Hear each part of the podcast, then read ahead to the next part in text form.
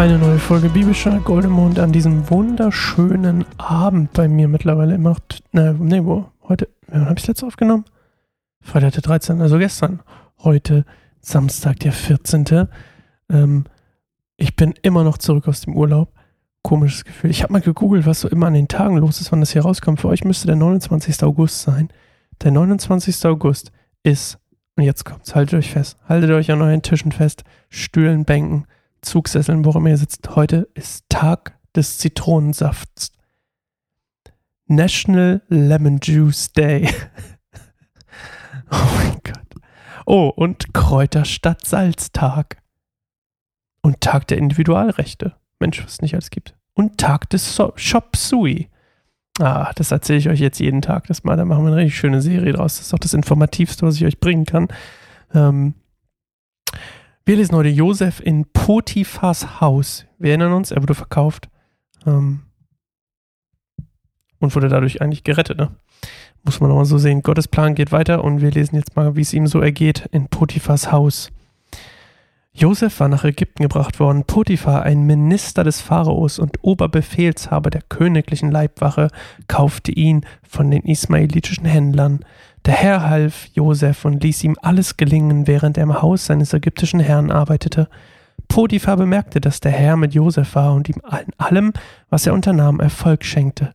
Deshalb fand er seine Gunst und wurde Potiphars persönlicher Diener. Schon bald übertrug Potiphar Josef die Aufsicht über sein Haus und die Verwaltung seines gesamten Besitzes. Von jenem Tag an segnete der Herr Potiphars, Potiphar um Josefs willen. Alle Arbeiten im Haus gelangen, die Ernte fiel gut aus und sein Viehbestand vergrößerte sich ständig. Deshalb gab Potiphar Josef Vollmacht über seinen ganzen Besitz.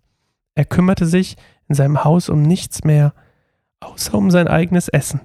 Josef war ein gut aussehender junger Mann, daher fing Potiphas Frau an, ihn zu begehren und forderte ihn auf, mit ihr zu schlafen.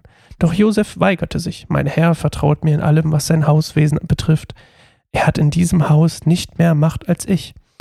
Er hat mir nichts vorenthalten außer dir, denn du bist seine Frau.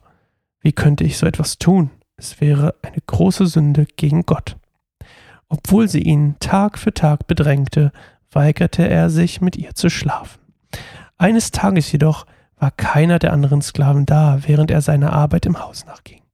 Da packte sie ihn an seinem Gewand und verlangte Schlaf mit mir.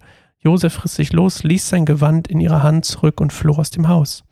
Als sie merkte, dass sie sein Gewand in der Hand hielt, er selbst aber geflohen war, rief sie ihre Diener, Mein Mann hat dieses, diesen hebräischen Sklaven hierher gebracht, der nur äh, mit seinen Mutwillen mit uns treibt, sagte sie. Er wollte mich vergewaltigen, ich aber habe laut geschrien. Da rannte er davon, doch sein Gewand ließ er bei mir zurück. Sie ließ das Gewand neben sich liegen. Und als ihr Mann am Abend nach Hause kam, erzählte sie ihm dieselbe Geschichte. Dieser hebräische Sklave, den du ins Haus gebracht hast, wollte mich zum Gespött machen, sagte sie. Nur mein Schreien hat mich gerettet. Er rannte hinaus und ließ sein Gewand bei mir zurück. Uh, interesting. Ähm, das ist schon das zweite Mal, dass seine Kleidung quasi dazu benutzt wird, was Falschaussage gegenüber ihm zu machen. Das erste Mal, ihr erinnert euch, ähm, sagen seine Brüder quasi mit seinem schicken Gewand, was er hatte, ähm, sagt, sagen die Brüder zu, zum Papa, ähm, zu Jakob, dass er von einem Tier zerfleischt wurde, beziehungsweise Mensch, das ist doch das Gewand von Josef. Und die haben da Ziegenblut drauf gemacht. Und jetzt äh, legt quasi Potiphas Frau ein falsches Geständnis, wollte ich schon sagen, einen falschen Bericht vor, ihrem Mann vor. Und äh, das wiederum führt in beiden Fällen dazu, dass er in Gefangenschaft gerät.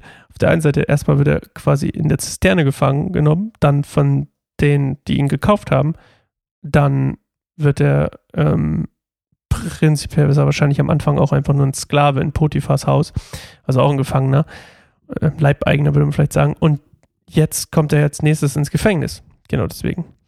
Und ähm, tja, in beiden Fällen ist er treu, gehorsam, macht alles richtig, ähm, begeht keine Sünde und landet im Knast.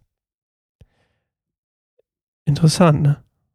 Man denkt doch immer, man macht, wenn man alles richtig macht, dann kann doch eigentlich nichts, kann man doch nicht im Knast landen. Vor allem doch nicht, wenn man quasi für, wenn Gott mit einem unterwegs ist.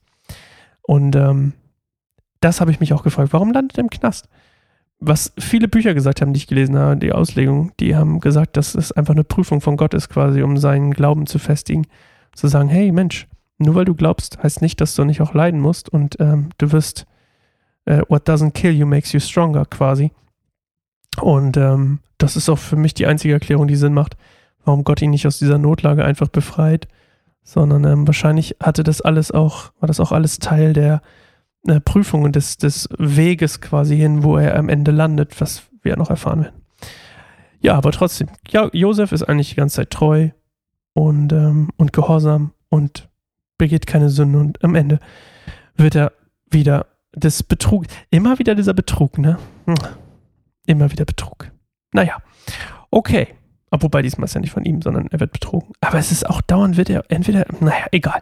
Wir lesen morgen weiter. Ähm, was kommt eigentlich morgen? Josef im Gefängnis. Wuhu. Okay, bis morgen. Tschüss.